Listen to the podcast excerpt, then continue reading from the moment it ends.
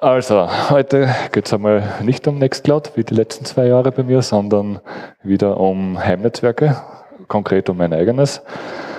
Kurz zum Inhalt, also Heimnetzwerk, bisschen Einführung, was man, warum man das hat, warum man es machen will, was man dann alles machen können will vielleicht.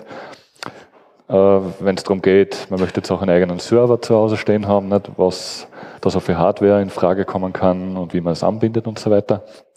In weiterer Folge auch, wie kann ich dann von außen, also wenn ich jetzt zum Beispiel mit dem Handy unterwegs bin, wie kann ich dann äh, zum Beispiel auch mit Nextcloud dann mich synchronisieren, was, was man da halt alles braucht dafür.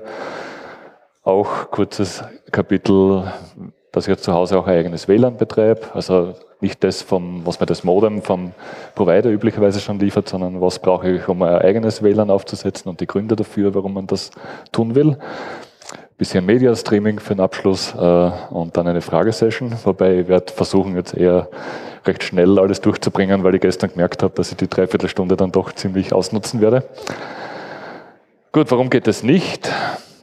OpenWRT ist eine tolle Sache, nicht? aber darüber rede ich heute nicht. IPv6 ebenfalls eine tolle Sache, aber äh, wird, werde ich heute mal ignorieren. Gleiche für VPN oder Home Automations, Homematic oder was man äh, mit solchen Dingen macht oder IoT, MQTT. Darüber geht es heute bei mir nicht. Gut, kurzer Disclaimer noch. Die dargestellten Konfigurationsbeispiele in den Folien sind real. Ähnlichkeiten mit existierenden Heimnetzwerken sind unbeabsichtigt und, unbeabsichtigt und rein zufällig. Kurz gesagt, es geht um mein eigenes Netzwerk. Ähm, wie ich schon gesagt habe, was ich damit mache, wie ich es mache vor allem, da möchte ich euch ein bisschen Einblick geben. Das heißt, es ist natürlich alles Works for me, bin damit glücklich. Nicht? Ähm, ob das für euch dann auch so funktioniert, ist natürlich eine offene Frage. Kann sein, muss nicht sein. Und ich sage auch nicht, dass so wie ich es mache jetzt die perfekte Lösung immer ist. Es gibt dann je nach Anforderungen oder nach unterschiedlichen Anforderungen gibt es natürlich auch unterschiedliche Lösungen, die man äh, braucht. Gut, Heimnetzwerk, wie fängt alles an? Also man hat üblicherweise einen Router von deinem Lieblingsprovider, wo du halt bist, meistens Kabel oder DSL, in meinem Fall ist es halt DSL. Die haben meistens auch schon WLAN dabei und dann schließt man halt PC, Laptop, Handy, Tablet halt entweder per Kabel an oder über WLAN. Das heißt, die erste Frage, mache ich jetzt eine Verkabelung in der Wohnung oder mache ich WLAN? Kurze Antwort, äh, meine Meinung dazu, warum oder, wenn man beides haben kann. Idealerweise würde ich einfach dafür schauen, dass du in jedes Zimmer einfach auch ein paar Cut sechs Kabeln drinnen hast, zweimal oder, oder viermal, je nachdem, oder wenigstens eine Leerverrohrung, äh, dass du dann später bei Bedarf halt was einziehen kannst, wenn du dann später drauf kommst, jetzt möchtest du auch irgendwas machen in dem Einzimmer. Natürlich nur, wenn die Möglichkeit besteht. Ja. Also wenn du gerade im Haus bauen bist, natürlich solltest du unbedingt darauf schauen, dass ihr genug Leerverrohrungen habt, zumindest. Wenn du in einer Mietwohnung bist, wo du dann in zwei Jahren sowieso wieder ausziehst, ist klar, dass dann du nicht anfangen wirst zum Herumstemmen. So schaut das jetzt bei mir im Vorzimmer aus links oben das Internet, äh, dann Stromversorgung und da sind zwei so Doppelbuchsen. Eins geht ins Wohnzimmer, das andere ist in ein Nebenzimmer, das halt momentan halt unbenutzt ist. Und unten sieht man halt ein bisschen die Leerverrohrung. Also da habe ich jetzt noch nichts eingebaut, aber ich könnte, wenn ich wollte, natürlich jederzeit dann was durchziehen. So schaut die Gegenseite jetzt die Wohnzimmer aus. Relativ unspektakulär, so wie es halt ausschaut unter dem Schreibtisch. Ja. Dann, wie kommen wir jetzt zu einem eigenen Server? Äh, warum will man das jetzt überhaupt machen? Die Antwort, die ihr jetzt immer wieder hören werdet im Laufe des Vortrags, weil es geht. Äh, und so typische Anwendungsfälle, warum man das jetzt tatsächlich machen möchte, ist, ich will vielleicht einen Medienserver zu Hause haben. Ich möchte vielleicht einen File-Server haben oder gleich eine ganze NAS stehen haben, äh, wo halt meine Dateien oder was auch immer drauf liegt. Vielleicht will ich eine Nextcloud haben und nicht und zu Hause verwenden zumindest einmal. Vielleicht will ich irgendwas anderes, was, jetzt, äh, was ihr euch äh, für Gedanken macht, vielleicht laufen lassen, aber es sind alles Gründe, warum man halt äh, einen Server zu Hause gerne haben möchte. Noch einmal warum, warum will man sich das jetzt wirklich antun? Ja, noch immer, weil es geht. Äh, jetzt bezogen auf Nextcloud oder solche Dinge ist für mich auch ein privates Ziel, die Unabhängigkeit von der Cloud, also sprich Google, Facebook, was auch immer. Weiterer Grund ist Datensparsamkeit, weil wenn meine Daten bei mir auf einer Hardware und auf einer Festplatte oder auf einer SSD liegen, die ich sehe, dann weiß ich, wo meine Daten liegen. Wenn sie irgendwo bei Google oder sonst wo sind, hast du de facto überhaupt keine Kontrolle mehr darüber, was damit gemacht wird oder wie das weiterverwurstet, weiterverkauft oder sonst wie wird. Natürlich, weil es Spaß macht äh, und weil es sich irgendwo dann auch wieder richtig anfühlt, nicht? wenn man das äh, zu Hause liegen hat. Aber das Ganze hat natürlich, kommt natürlich nicht gratis und umsonst, sondern man muss natürlich auch einen Kompromiss eingehen und für sich selbst einen Kompromiss finden zwischen wie viel Komfort will ich dann am Ende haben, wie viel Privacy will ich am anderen Ende haben und irgendwo dazwischen muss sich halt jeder von uns oder jeder von euch halt überlegen, wie weit du gehen willst. Und man muss natürlich auch Verantwortung übernehmen, weil wenn ich jetzt einen Server zu Hause stehen habe, ich muss ihn natürlich irgendwann einmal installieren, ich muss ihn einrichten, ich muss dafür sorgen, dass der Betrieb funktioniert, Stromrechnung etc. Ich muss Updates, Patches einspielen, weil wenn ich das nur einmal hinstelle und dann nie wieder was damit tue, das wird nicht allzu lange gut gehen. Ich muss mir dann natürlich auch überlegen, wie tue ich mit Backups und vor allem, wie tue ich mit Restores, falls mir wirklich was passiert und der Blitz einschlagt oder wie auch immer. Das sind natürlich alles Fragen, die man sich dann selbst stellen muss, die man sonst natürlich auch gerne in öffentliche Cloud-Anbieter auslagert. Das ist halt, wie gesagt, der Kompromiss, den man halt eingehen muss. Zur Hardware, was kann man sich jetzt so reinstellen? Äh, es muss ja nicht gleich ein 19 Zoll Riesenrack sein, was man halt in Mittel- bis Großbetrieben finde. Das tut ja oft auch äh, äh, ein kleineres Ding auch seine Arbeit. Das heißt, wie viel bin ich bereit auszugeben, wie viel Leistung soll es haben in Form von CPU oder RAM, äh, wie soll die Ausstattung generell sein, kann ich das Ding dann irgendwie erweitern über PC-Karten, USB oder kann ich SATA-Platten reinstecken oder was auch immer ist das Ding für einen Dauerbetrieb ausgelegt. Also wenn das Kastel ist, wo schon irgendwie Server dran steht, dann kann man meistens davon ausgehen. Bewegliche Teile ist ein Thema, also Festplatten oder Lüfter sind so die Klassiker. Idealerweise, äh, komme ich später noch darauf zurück, ist es besser, wenn du auf bewegliche Teile verzichtest. Erstens macht es weniger Lärm, zweitens kann es auch nicht kaputt gehen so leicht, oder zumindest mechanisch kaputt gehen, sagen wir so. Dann ganz wichtig ist, läuft da normales Linux drauf oder ist das jetzt so ähm, vorgefertigtes äh, Plastikteil aus China, wo nur eine bestimmte Firmware drauf läuft, wo es dann genau drei Monate lang Updates gibt und obwohl das Ding von der Hardware her mehr tun könnte, kann man de facto dann nicht wirklich mehr damit machen. Und Stromverbrauch ist natürlich auch ein Punkt. Es macht einen Unterschied, ob man ein Kastel 10 Watt braucht oder 100 Watt. Das sind dann so gut 100 Euro dann im Jahr Unterschied. Ne? Ein paar Beispiele, was kann jetzt so äh, eine Hardware sein? Etwas, was vielleicht die meisten von euch sowieso schon zu Hause haben, ist vielleicht der alter PC. Ist billig natürlich, weil man hat schon, nicht? Äh, tut's natürlich für Dauerbetrieb, hm, weiß nicht, ob das dann immer so gut funktioniert. Äh, natürlich hast du dann auch zumindest ein CPU und ein Netzteillüfter drinnen und das ist dann auch etwas, was dann vielleicht nach zwei Jahren dann einmal kaputt wird, wenn es dann die ganze Zeit läuft. Es gibt auch diverse NAS-Systeme, die man fix fertig kaufen kann. Also im Prinzip so wie kleine Mini-PCs, wo man halt nur mal die Festplatten reinstecken braucht. Habe ich persönlich jetzt keine Erfahrung damit, deswegen gehe ich jetzt auch nicht weiter drauf ein. Oder es gibt auch diverse Minicomputer, die man auch als Server entweder missbrauchen kann oder dezidiert auch als Server verwenden kann. Das erste Beispiel, was vielleicht schon jeder kennt, ist ein Raspberry Pi. Äh, warum ich das anspreche, ist, es gibt zum Beispiel auch schon fertige Images, wo dann zum Beispiel auch ein Nextcloud schon fertig drauf ist. Das heißt, brauche ich nur auf SD-Karten brennen, reinstecken, ans Netzwerk einschließen und ich habe bereits mein eigenes Nextcloud-System laufen in meinem Netzwerk, ohne dass ich sonderlich viel dafür tun muss, außer halt einen Raspberry Pi besorgen. In meinem Fall ist es eine Soulgris-Box, die ich laufen habe. Nachteil ist, die Firma ist inzwischen mit dem Zusperren, das heißt, die stellen nichts Neues mehr her und dann nochmal abverkaufen. Und eine der Alternativen in einem ähnlichen Formfaktor wäre jetzt von PC-Engines die APU-Boards, falls jemand da sich das anschauen möchte. Und natürlich sind das jetzt nur auch nur drei Beispiele. Gerade so im Mini-PC-Format oder Einplatinenformat gibt es durchaus noch mehr Firmen, äh, mit verschiedenen Features oder verschiedenen Hardware-Eigenschaften, die man verwenden könnte als Server. Bei mir ist es, wie gesagt, äh, die, die, letzte, ähm, die letzte Version der Soigris-Box mit einer, äh, einer SSD-Karten drinnen, häufig genug für, für meinen Fall. Die Box hat bereits schon vier Ethernet-Ports, das heißt, ich verwende zu Hause auch als Router. Ich habe aber trotzdem noch äh, zusätzliche PCI-Karten drinnen mit zwei weiteren Ethernet-Ports, weil ich die demnächst brauchen werde. Und zusätzlich habe ich dort dann über USB ganz normal einen WLAN-Stick dran ge gehängt, wo ich dann auch mein eigenes WLAN drauf habe. Schaut dann so aus von vorne. Das ist das Rack quasi, also unten die Fritzbox, oben die Solgris-Box. Von hinten ist vielleicht interessanter. Das sind jetzt die, äh, die vier Ports, die die Box von sich aus liefert. Das ist die zusätzliche Karten, der WLAN-Stick Und auf der Fritzbox siehst du, es ist eigentlich gar nicht viel angeschlossen, es ist eigentlich nur meine Box angeschlossen. Und warum das so ist, äh, komme ich dann gleich drauf.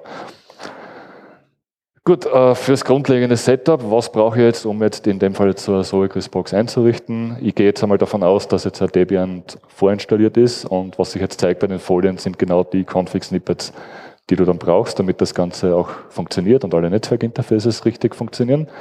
Das bedeutet, wie richtet man das Netzwerk ein, wie richtet man das NAT ein, was ja auch eigentlich die Fritzbox schon tut, aber nachdem ich dann dahinter meinen eigenen Router äh, habe und meine Geräte dort anschließe, muss ich das gleiche noch einmal machen. Und auch einen DHCP-Server werde ich brauchen. Nicht? Und was eigentlich auch die Fritzbox schon hat, aber ich muss das in dem Fall dann halt auch selbst noch einmal duplizieren sozusagen.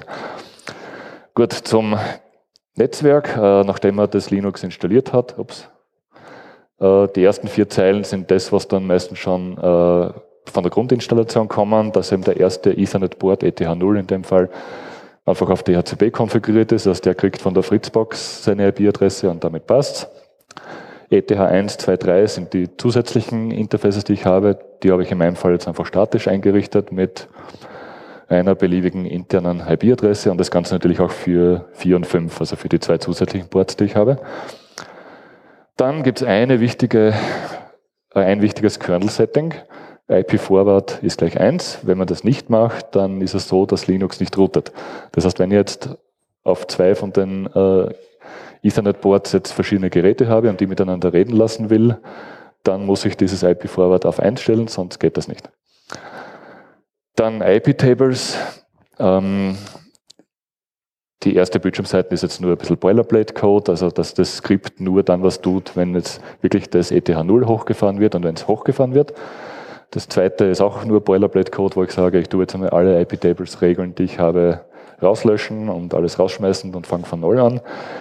Und das Einzige, was man mal braucht, damit immer überhaupt irgendwas funktioniert, also von den Geräten, die an meinen Router angeschlossen sind, ins Internet raus zum Beispiel, ist eine Regel für NAT, die besagt, alles, was jetzt auf ETH 0 hinausgeht, soll maskiert werden.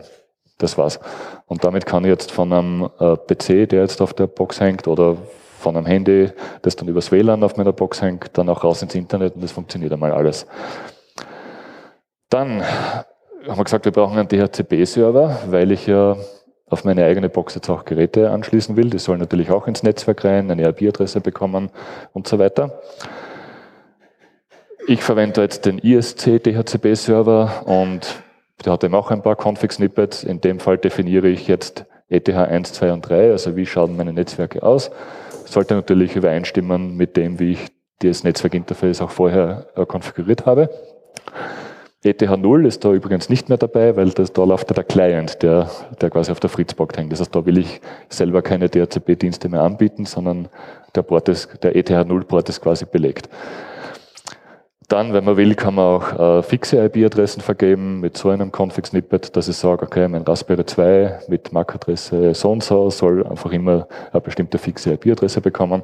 Habe ich bei allen meinen Geräten gemacht, damit es einfach leichter ist, ähm, zu wissen, wo jetzt äh, welches Gerät gerade ist.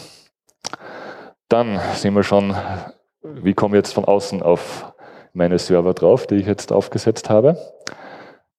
Wieder mal die Frage, warum will man das überhaupt machen? Ja, Standardantwort, weil es geht. Vielleicht will ich Fernwartung machen, also ich bin auf Urlaub oder in der Arbeit und möchte mich zu Hause einloggen und irgendwas nachschauen, machen, was auch immer. Vielleicht will ich, wie ich vorher schon kurz angerissen habe, äh, mein Nextcloud nach, äh, nach außen hin anbieten, damit ich selbst das auch mobil benutzen kann, wenn ich es unbedingt möchte. Oder ich möchte es vielleicht für andere Leute freigeben und nicht nur für mich. Ist auch, kann auch ein Grund sein, warum man äh, das nach außen hin freigeben möchte. Die Möglichkeiten sind natürlich grenzenlos. Ähm, und wieder mal, ich möchte unabhängig von der Cloud sein. Also gerade wenn es jetzt darum geht, dass man jetzt in einer kleinen Gruppe ist und man möchte jetzt irgendwie sich Kalenderkontakte scheren, das kann auch Nextcloud eine Lösung sein und es muss nicht immer gleich eine Facebook-Gruppe sein. Ne? Dann, wie funktioniert es jetzt? Der erste, das erste Problem ist jetzt, dass der DSL-Router in meinem Fall, also die Fritzbox, macht NAT. Das heißt, ich komme mal, wenn ich jetzt irgendwo unterwegs bin oder mit dem Handy mich ins Internet einwähle, ich komme mal gar nicht äh, zu meinen Geräten hinter den Router hin. Geht einfach nicht. Ich komme nur mal direkt auf die Fritzbox rauf, weil die hat üblicherweise eine öffentliche IP-Adresse oder hoffentlich eine öffentliche IP-Adresse. Ähm, aber die meisten Routers, auch die Fritzboxen, andere wahrscheinlich auch, können zumindest einmal Port-Forwarding machen. Das heißt, ich kann dann sagen, ich möchte Port 443 oder Port 80 oder Port was auch immer äh, auf ein anderes Gerät in mein internes Netzwerk umleiten. Oder im Extremfall kann ich auch sagen, es soll überhaupt ein bestimmtes Gerät den kompletten äh, Internetverkehr abbekommen. Das heißt bei der Fritzbox zumindest ist, äh, Exposed Host. Und dann brauche ich nur mal wissen, wie ist jetzt die IP-Adresse, was ich zum Beispiel auf der Weboberfläche von meinem Router sehe. Oder, wenn man es noch eleganter haben will, ähm, kann man sich auch einen DNS-Namen einrichten, entweder indem man sich selbst irgendwo einen besorgt oder, so wie ich mache, ich habe einfach bei mir bei einem Dynamic DNS-Anbieter eine Domain besorgt, quasi kostenlos nicht. Und die Fritzbox hat dann auch einen Mechanismus drinnen, dass wenn sich die IP-Adresse ändert, dass dieser DNS-Rekord automatisch aktualisiert wird. Da kommen dann gleich ein paar Screenshots. Also so schaut jetzt die Online-Übersicht auf meiner Fritzbox aus. Da wäre jetzt in dem Fall jetzt ausgegraut die IP-Adresse drinnen, die ich jetzt gerade habe. Da steht jetzt unterhalb in der letzten Zeile, dass jetzt meine Soegris-Box jetzt als Exposed Host fungiert. Das heißt, der kriegt den kompletten Traffic, der von außen reinkommt. Äh, und das Dynamic DNS ist auch ein Punkt in der Fritzbox. Das heißt, mein DNS-Name ist aktuell und wenn ich mich jetzt neu einwählen würde oder die Verbindung jetzt von sich aus unterbricht und neu aufgebaut wird, dann ist die Fritzbox so schlau und tut das halt gleich aktualisieren. Wenn man dann reingeht in die sogenannten Portfreigaben, da sieht man da halt, ich habe jetzt eine Freigabe eingerichtet, nämlich eine komplette Exposed Host auf meinen internen Rechner. Das Rufzeichen ist da, weil es an und für sich eine gefährliche Operation ist, wenn man nicht weiß, was man tut. Ähm, in meinem Fall weiß ich, was ich tue und das passt für mich schon so. Und dritte Seite, die DynDNS-Seite, wo man, also in dem Fall, ich bin jetzt bei 2DNS.de, äh, wo man halt das eingeben kann, welche Domain man hat, Username, Passwort und damit es dann sich selbst aktualisiert. Dann Port Forwardings. Wenn man jetzt, ähm, man kann sowas auf der Fritzbox direkt einrichten, aber wenn ich jetzt zum Beispiel auf meiner Solgris-Box bin und ich möchte auch noch einmal einen bestimmten Port weiterleiten, dann muss ich das auf meiner Box jetzt natürlich selbst einrichten. Das geht dann, nachdem ich da jetzt äh, Linux habe und bereits so ein IP-Table-Skript von vorher habe, ist das ganz einfach erledigt mit einer zusätzlichen Zeile, indem ich sage, alles, was reinkommt auf TCP-Port 12345 soll über DNAT, das ist das Zauberwort, auf eine bestimmte interne IP-Adresse umgeleitet werden, dann passiert das. Und die Rückantworten werden auch wieder zurückmaskiert und das passt einfach. Kurze Security-Warning muss ich leider äh, euch aufklären. Äh, das Internet ist leider kein Ponyhof. Das war vielleicht in den 70er Jahren einmal so, aber ähm, der Grund ist, wenn du etwas rausstellst ins öffentliche Internet, dein Server wird auf verschiedene Arten angegriffen werden entweder sei es jetzt nur irgendwelche Botnetze, die einfach nach SSH-Ports abgrasen oder nach unsicheren, was auch immer, Installationen einfach aktiv suchen und wenn sie was finden, sich versuchen dann einzunisten und deinen Rechner Teil eines Botnetzes machen zu lassen, was auch immer, da, da geht's halt rund in der weiten Welt. Das heißt, im Zweifel, wenn du dir jetzt nicht sicher bist, dann lass es vielleicht lieber einmal und, oder frag jemanden, der sich auskennt, der dir dann hilft, äh, dir, dir Punkte im Detail dann zu klären, die du halt äh, berücksichtigen solltest. Oder natürlich äh, lesen und lernen, ist auch immer eine gute Idee. Ähm, ein paar ausgewählte Themen picke ich jetzt raus, also wie man jetzt SSH etwas sicherer machen kann und vor allem wie man jetzt Apache, beziehungsweise dann, wo dann mein Nextcloud drauf läuft, äh, wie man da zumindest ein TLS dann macht, was auf jeden Fall jetzt äh, notwendig ist heutzutage. Und die beiden Dinge, die ich jetzt mache, das ist genau das, was ich jetzt zu Hause gemacht habe und ich kann auch nachts zurückschlafen. Also ich habe da jetzt kein Problem damit. Und es ist auch noch, bis jetzt auch noch nichts passiert. So, SSH. Also wenn du jetzt ein SSH laufen lässt, dann wirst du relativ schnell sogenannte Wörterbuchattacken merken in deinem Logfile. Also sprich, irgendwelche Rechner versuchen einfach sich mit verschiedensten Usernamen und Passwörtern einfach einmal auf gut Glück auf deinen Rechner einzuloggen und wenn sie reinkommen, weil du vielleicht irgendwo ein Default-Passwort hast, dann hast du schon verloren. Deswegen, was tut man dagegen? Erste Maßnahme, man sollte mal schauen, dass ein direktes Root-Login gar nicht geht, weil natürlich versuchen sie auch, sich als Root direkt einzuloggen mit diversen Standardpasswörtern, die es halt so gibt. Dann sichere Passwörter verwenden, klar, weil wenn ich jetzt einen User habe, der heißt User User oder bei uns in der Firma zum einen Fall gegeben, wo eine Maschine rausgestellt worden ist, äh, es sind dann zwar alle Applikationspasswörter geändert worden, außer Oracle, da war das Passwort noch immer Oracle und das hat dann genau einen Tag gedauert, bis das Ding offen war. Ähm, ganz wichtig, wenn ihr, weil ich vorher äh, Raspberry Pi erwähnt habe und, mit, und so fertige Images, da ist es üblicherweise so, dass der Default-User Pi heißt mit dem Passwort Raspberry. Und wenn du sowas natürlich ans Internet stellst, dann ist es auch nur eine Frage der Zeit, bis der den wer wegschnappt. Das heißt unbedingt etwaige Standardpasswörter sofort ändern, bevor du das irgendwo freigibst. Nicht erst danach, bitte. Gell? Oder noch besser, dass du auf Passwörter überhaupt verzichtest und nur mehr äh, Public Key Authentifizierung zulässt. Dann können die ganzen Wörterbuchattacken sich sozusagen brausen gehen.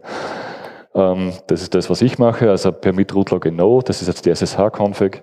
Damit äh, ist das Root-Login deaktiviert. Allow Users kann man auch einschränken, welche User dürfen sich überhaupt mit SSH einloggen.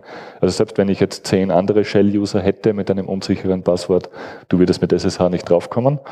Und das sind dann die Authentication-Methoden, äh, wo, wo ich in meinem Fall nur PubKey aktualisiert habe. Das heißt, ich könnte theoretisch auch ein schwaches Passwort haben, kann es nicht viel passieren, aber besser ist natürlich immer beides. Dann, was gibt noch einen Trick, den man machen kann? Also wie Deutsch schon angedeutet, ich kann natürlich das SSH theoretisch auf einen anderen Port laufen lassen und nicht auf 22, ist aber jetzt nur bedingt eine Schutzmaßnahme, weil es ist dann nur unwahrscheinlicher, dass dann jemand deinen anderen Port findet und identifiziert, dass da jetzt ein SSH drauf läuft. Und wenn das passiert, kann er trotzdem wieder diverse Attacken drauf fahren oder Wörterbuchattacken drauf fahren. Das heißt, das ist jetzt nur mal eine nicht ausreichende Maßnahme, sagen wir so. Was man noch machen kann, sind in dem Fall jetzt zwei Zeilen IP-Tables Code. Ich mache es kurz. Äh, es bedeutet jetzt, dass ich von jeder IP-Adresse, von der ein Connect-Versuch kommt, der darf pro zehn Minuten, halt, der darf pro zehn Minuten sich nur fünfmal verbinden. Wenn er ein sechstes Mal macht, wird er einfach auf der Ebene schon weggeschmissen und kommt gar nicht äh, vor zu meinem SSH-Server. Das ist so äh, ein Modul vom IP-Tables, nennt sich Resend, äh, mit dem man solche Spielereien machen kann. Deswegen eigentlich das TEA-Grube, weil da kannst du ein paar Versuche machen und dann wirst du quasi für zehn Minuten gesperrt und erst danach hast du die, nächsten, die nächsten sechs, äh, fünf Versuche. Gibt es auch schon fertig, äh, muss man sich jetzt nicht äh, selbst zusammenschreiben. Äh, alle Services, die man halt da auf diese Weise sichern möchte. Also Stichwort ist Fail to Ban. Homepage habe ich da drinnen, einen Blogartikel, der das auf Deutsch ein bisschen erklärt, äh, wie es funktioniert und wie man es grob einrichtet. Ähm, Genau, und was es tut, ist, dass das Ding halt Logfiles mithorcht oder mitschaut, was in Logfiles passiert, also egal ob jetzt Apache oder SSH und sobald halt irgendwas Verdächtiges passiert, also zum Beispiel fehlgeschlagene Login-Versuche von einer bestimmten Adresse, dann macht Fail-to-Ban halt genau das Gleiche, dass er halt im Hintergrund äh, über IP-Tables oder was auch immer äh, diese IP-Adresse einfach für einen gewissen Zeitraum halt aussperrt. Gut, Webserver. TLS ist Pflicht, spätestens seit diese ganzen äh, Snowden-Sachen. Aber man muss natürlich bewusst sein, TLS alleine reicht nicht, weil es, schützt ja nur den Transport der Daten, aber nicht den Server selbst, der dahinter liegt, also in dem Fall mein Server. Das heißt, wenn du jetzt ein Nextcloud betreibst, ähm, da hast du üblicherweise ein Login. Und selbst wenn du jetzt TLS hast und dein Admin-Passwort ist Admin, dann hilft dir das genau wieder nichts, weil das ist dann auch, wie gesagt, nur eine Frage der Zeit, bis da jemand äh, das einfach durchprobiert. Das heißt, sichere Passwörter oder starke Passwörter sind trotzdem auch gleich wichtig wie TLS in dem Fall. Aber wo kriege ich jetzt ein TLS-Zertifikat her? Oder SSL-Zertifikat hat man früher gesagt, aber heutzutage gibt es hoffentlich nur mehr TLS dann als Protokoll. Es gibt eine nette Sache, auch schon seit ein paar Jahren, nämlich Let's Encrypt bzw. Certbot. Es ist eine offene und freie Zertifizierungsstelle. Es ist komplett vollautomatisiert. Das fängt an dass ich halt den Zertbot auf meiner Maschine installiere, der macht den Schlüssel, ja, beantragt das Zertifikat damit. Äh, das funktioniert sowohl fürs Initiale als auch für die regelmäßigen Erneuerungen des Zertifikats und da spielt das auch gleich alles richtig in meinen Apache rein. Kurz nur Link, das ist die Homepage, wo dann auch Installationsanleitungen für alle möglichen Linux-Distributionen und für alle möglichen Webserver zu finden sind. Und es funktioniert wirklich einfach. Also für einfacher könnte es gar nicht mehr gehen in Wirklichkeit. Ja.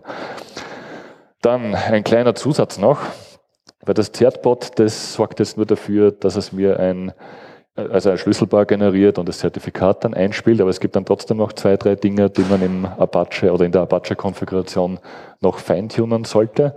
Dazu gehört als erstes einmal SSL abschalten. Also auf jeden Fall Version 2 und inzwischen auch Version 3, weil da gibt es diverseste sogenannte Downgrade-Attacken, die dann eine Verbindung dazu zwingen, äh, auf, ein, auf SSL oder auf SSL 2 runterzugehen und damit dann ein potenzieller Angreifer halt es leichter hat, äh, daraus den Schlüssel herauszurechnen. Auch eine gute Idee ist, dass man sagt, okay, wenn ich jetzt keine speziellen Anforderungen habe bezüglich alte Geräte, die ich unterstützen muss, dann ist es auch eine gute Idee, schwache Verschlüsselungsalgorithmen einfach rauszuschmeißen, dass man nur die, die gute Krypto sozusagen aktiviert lässt. Aktuell, bei aktuellen Androids ist das auch kein Problem. Es gibt auch einen netten Online-Test, also von SSL Labs, da kannst du dann deinen Hostnamen eingeben und er macht dann einfach verschiedene Tests. Ähm, ich zeige es nicht her, weil es, es, dauert ein paar Minuten, bis er dann fertig ist. Und da zeigt er dann an, okay, äh, so wie ein Schulnotensystem von A bis F, ähm, wo, wo halt dein Server gut konfiguriert ist oder wo noch Mängel da sind und der schreibt dann auch hin, was die jeweiligen Mängel sind und was du dagegen tun sollst und warum das ein Problem ist mit genauerer Beschreibung. Zeige ich vielleicht am Schluss dann her, wenn noch Zeit ist einfach ausprobieren äh, und schauen, dass du halt irgendwo im grünen Bereich dann bist. Und auch vor allem immer wieder ausführen. Also alle halbe Jahr vielleicht einmal drüber schauen, weil sie, was sie auch tun, ist, dass sie auch, ähm, also bei, wie das Heartbleed gerade umgegangen ist, haben sie auch zum Beispiel einen Heartbleed-Check eingebaut. Nicht? Und wenn jetzt in zwei Monaten jetzt es irgendeinen neuen Exploit gibt für SSL oder für OpenSSL zum Beispiel, dann ist, kann man davon ausgehen, dass äh, die Webseiten da das auch relativ zeitnah dann einbaut und dann auch so einen Check, ob man, ob der eigene Server jetzt gegen die neue Lücke verwundbar ist, dass die das halt auch anzeigen. Deswegen sollte man doch, doch immer wieder äh, reinschauen, das immer wieder ausprobieren. Gut, das, so schaut es bei mir aus. Also zuerst der Header für Strict Transport Security. Da sage ich SSL v2, SSL v3 weg. In meinem Fall gehe ich sogar noch weiter und sage auch 1.0 und 1.1 von TLS durchweg. Ich erlaube nur TLS 1.2 und 1.3. Da steht drinnen nur die gute Krypto und keinen, äh, keinen Null-Krypto, also was dann de facto gar keine Verschlüsselung ist.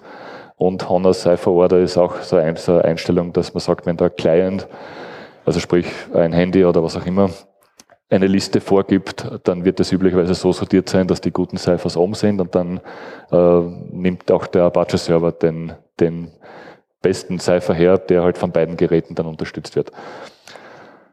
Gut, kommen wir zum eigenen WLAN.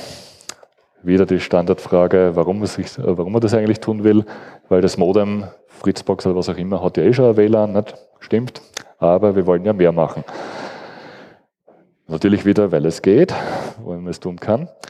Vielleicht will ich ähm, einfach nur mitschauen, was tut denn mein Android-Handy eigentlich so den ganzen Tag, wenn, wenn die WLAN-Verbindung an ist. Das gleiche vielleicht für Smart TV oder für diverse andere Smart Devices.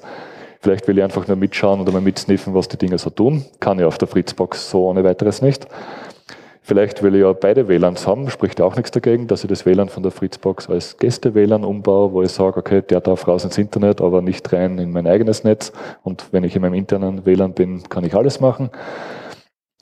Vielleicht äh, habe ich jetzt schon angedeutet, ich will jetzt die Handys oder Smart TVs jetzt nicht nur schauen, was sie tun, sondern vielleicht ähm, fallen mir auch ein paar Dinge ein, wie ich dann gezielt diese Devices dann äh, in ihre Schranken weisen kann. Das können jetzt dann, ich werde dann noch kurz noch anreißen, ähm, das können gezielte DNS-Sperren sein. Es kann auch gezielte Paketfilterung sein, wobei ich werde mich jetzt eher auf DNS-Sperren fokussieren. Oder es kann irgendwas sein. Anderes, Anekdote vielleicht, also Arbeitskollege, der versucht gerade, ähm, also er hat so eine Art Smart TV und äh, da gibt es auch eine Android-App, mit der man das steuern kann. Er ist mit der App nicht sonderlich zufrieden und seine Idee ist jetzt, dass er halt einfach versucht herauszufinden, wie jetzt das Protokoll oder die Kommunikation zwischen App und dem Fernseher eigentlich funktioniert. Also unsere Vermutung ist, dass es eh nur äh, mehr oder weniger HTTP-Calls sind und da jetzt nichts, nichts sonderlich Kompliziertes dahinter ist. Und da ist halt auch nett, wenn man jetzt einen eigenen Router hat, weil dann kann man da gleich mitsniffen und das als Basis für etwaige Reverse Engineerings verwenden. Was auch immer dann halt am Ende rauskommt. Ne? Gut, was braucht man, wenn man jetzt ein eigenes WLAN hat? Also Möglichkeit eins wäre natürlich so ein Linksys-Router, die sehr beliebt sind. Aber wenn ich jetzt bei meiner Box bleibe, dann reicht in meinem Fall auch schon ein normaler USB-Stick. den man halt quasi überall kriegt. Die Software dazu ist auch sehr überschaubar. Es ist in den meisten Fällen nur zusätzliche Firmware notwendig, die aber je nach Stick dann eh schon bei den meisten Linux-Distributionen dabei ist und man nur mal als Paket installieren braucht. Und Host-APT ist dann auch das letzte Zauberwort. Das ist eine Software, die dann praktisch den Access Point implementiert und den USB-Stick oder den WLAN-Stick dann halt als Access Point in den Access Point-Modus betreibt. Gibt es auch eine Konfiguration dazu, zu der komme ich gleich, aber zuerst noch, was für einen Stick nimmt man jetzt eigentlich am besten? Es gibt eine Page, wo das relativ gut aufgelistet ist, also die ganzen Chipsätze, die es gibt, dann ob sie zum Beispiel den Access Point Modus haben, dann wie gut sie jetzt von diversen Linux-Kernels oder Linux-Distributionen unterstützt sind. Da gibt es halt sehr deutliche Unterschiede. Ein Muss ist, es muss einmal diesen Master-Mode unterstützen, sonst geht das einmal überhaupt nicht. Und meine persönliche Erfahrung schränkt sich jetzt auf zwei äh, solche Chipsätze ein. Das eine ist so ein Edimax-Stick Edimax Stick mit einem Realtek-Chipsatz drauf das hat irgendwie so richtig überhaupt nicht funktioniert, auch mit der Firmware, die ich, äh, oder auch mit der speziellen Host-APT-Version, die, die du dann runterladen kannst von Realtek, hat auch nicht wirklich viel besser funktioniert. Also besser im Sinne von, es bricht nicht alle zwei Stunden ab oder friert mein Kernel dann ein, dass ich die Box dauernd rebooten muss. Ich muss halt dazu sagen, das war vor ungefähr drei oder vier Jahren. Ob das inzwischen jetzt im Jahr 2018 sich mit diesem konkreten Chip verbessert hat, weiß ich nicht. Ich habe es auch nie mehr probiert seitdem. Ich bin dann auf diesen Chipsatz umgestiegen, also Ralink 5370. Gibt's, ähm, also das ist der Chipsatz, auf den du schauen solltest. Es gibt dann verschiedene Firmen oder Hersteller, die dann unter ihrem eigenen Namen natürlich Sticks anbieten, aber wenn dann so ein Chipsatz darunter ist, ist das schon einmal eine nicht so schlechte Wahl.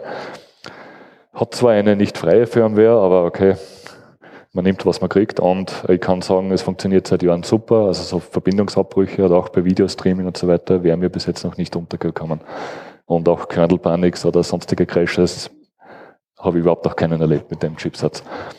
Hat übrigens auch der, der vom Raspberry Beistand, der hat ein paar von diesen äh, USB-Dongles noch bei seinem Stand herumliegen. Kann man natürlich auch für einen Raspberry Pi verwenden, mache ich auch selber nicht, aber funktioniert, funktioniert natürlich in einem PC oder in einem so einen kleinen Embedded Castle funktioniert natürlich genauso. Ne? Dann Host-apt hat auch eine Konfigurationsdatei.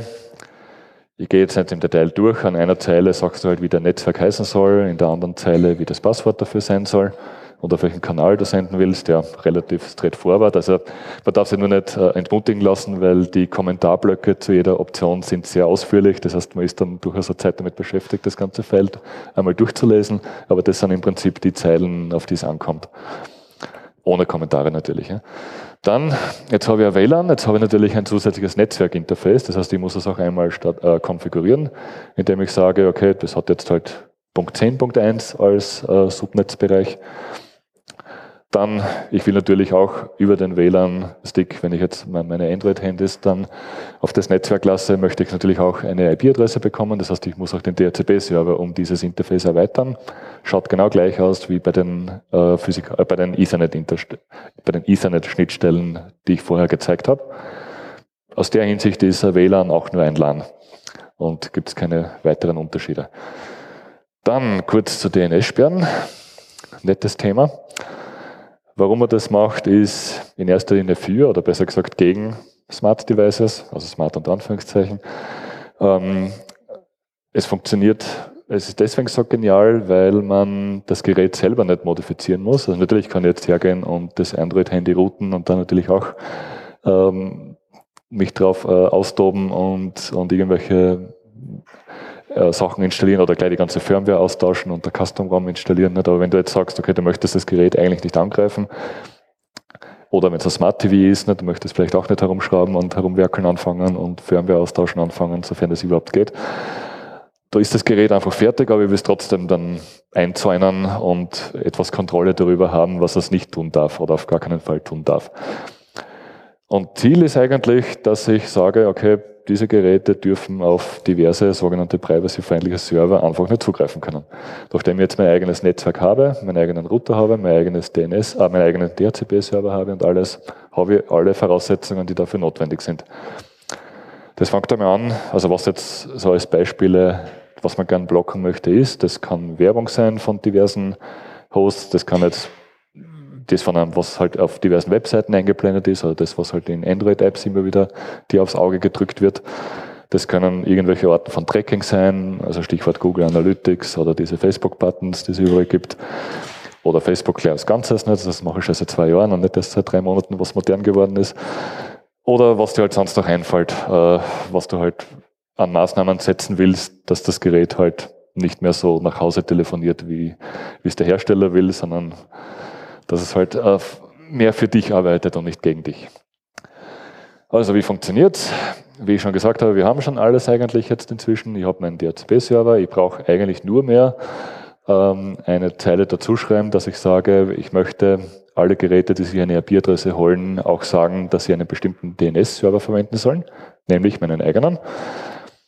Dann muss ich selber natürlich einen kleinen DNS-Server installieren. Das ist DNS-Mask in meinem Fall, mit dem das recht gut funktioniert. Ist im Prinzip so eine Art Shadow-DNS-Server. Das heißt, man, er verwendet den, den, den normalen DNS-Server, den du halt vom Modem kriegst, nicht. Ähm, aber du kannst dann selber Konfigurationssnippets äh, eintragen und eigene äh, Hostnamen damit verwalten. Und das ist genau das, was man tut. Entschuldigung. Ich gehe dann einfach, ich definiere dann einfach eine Liste und sage, welche Hostnamen möchte ich abfangen und die leite zum Beispiel auf 127.01 um. Das heißt, jeder Request auf so einen Werbeserver oder Tracking-Server geht einmal ins Leere oder gegen die Wand oder wie auch immer und das passiert nichts. Snippet, äh, Config-Snippet schaut so aus, eine Zeile, mit der ich sage, okay, als Domain-Name-Server in meinem WLAN-Netzwerk in dem Fall soll Punkt 1 dienen, das ist eben meine Box wieder. Und die DNS-Mask-Config dazu, in der definiere ich, welche Interfaces möchte ich oder auf welchen Interfaces soll äh, der DNS-Server laufen. Bind-Interface ist auch meistens eine gute Idee. Es gilt übrigens für alle Server, die du dann auf deinen Heimservern betreibst. Also alles, was du nur für den internen Gebrauch haben möchtest, dezidiert, solltest du schauen, ob du solche Config-Einträge findest, dass du auch die, die Serverboards, also die TCP-Ports oder UDP-Ports, nur auf deinen internen Interfaces überhaupt aufmachst. Das geht aber natürlich nur, wenn die jeweilige Applikation oder die Server-Applikation das auch kann. In dem Fall funktioniert das und du siehst zum Beispiel ETH 0 ist da nicht dabei. Das heißt, wenn jemand von außen mir ein, einen DNS-Request schicken würde, der irgendwie äh, fishy ist oder einen Exploit-Versuch macht, nicht, dann würde das gar nie äh, von meinem äh, DNS-Mask aufgegriffen werden, weil er auf ETH 0 ganz einfach nicht hört. Dann, da geht es eh schon los, ähm, dann hat man halt eine beliebig lange Liste von Hostnamen, die man gerne abfangen möchte oder von der 2701 umleiten möchte. Und die Liste kann natürlich beliebig lang sein. Gute Nachricht, das Ganze gibt es auch schon fertig, äh, nennt sich dann Pi-Hole. Da gibt es auch heute noch einen Vortrag dafür. Ähm, was das Ding ist, es ist äh, ein kleines Shell-Skript, was man auf einem Raspberry Pi installieren kann und das richtet dann genauso an, an den an DHCP-Server, an DNS-Server ein und tut auch automatisch aus dem Internet halt äh, die, die Liste der bösen Server äh, aktualisieren regelmäßig und das bietet dann auch noch so eine Webseite an, wo man dann halt ähm, selbst Whitelist oder Blacklist definieren kann oder auch sich Statistiken anschauen kann, also welche Domains hat er jetzt wie oft äh, geblockt und so weiter. Im, das, was ich gemacht habe, funktioniert genauso, aber da hast du halt diese Statistik nicht und das mit den Updates von den Hostnamen, da bin ich auch gerade dabei, dass ich mir das aus dem Beihol heraus extrahiere und für meine Zwecke anpasse, aber das, das Beihol ist zwar nett, aber ich brauche den ganzen Funktionsumfang eigentlich gar nicht. Jedenfalls dann noch ein kurzer Verweis auf den Vortrag, wenn es euch interessiert, schaut euch das an. Äh, ich selbst werde jetzt da nicht näher eingehen drauf. Dann sind wir schon beim Media Streaming angelangt und in der Zeit sind wir auch halbwegs gut. Wie viel Zeit haben wir noch ungefähr? Passt, sollte sich ausgehen. Anwendungsfälle. Ich möchte halt zu Hause Filme auf dem Handy oder auf dem Tablet anschauen zum Beispiel, aber so, dass ich, der, Film selbst nicht auf dem Handy gespeichert ist. Das heißt, muss irgendwie übers Netzwerk gehen. Ich möchte das gleiche vielleicht für Audio haben.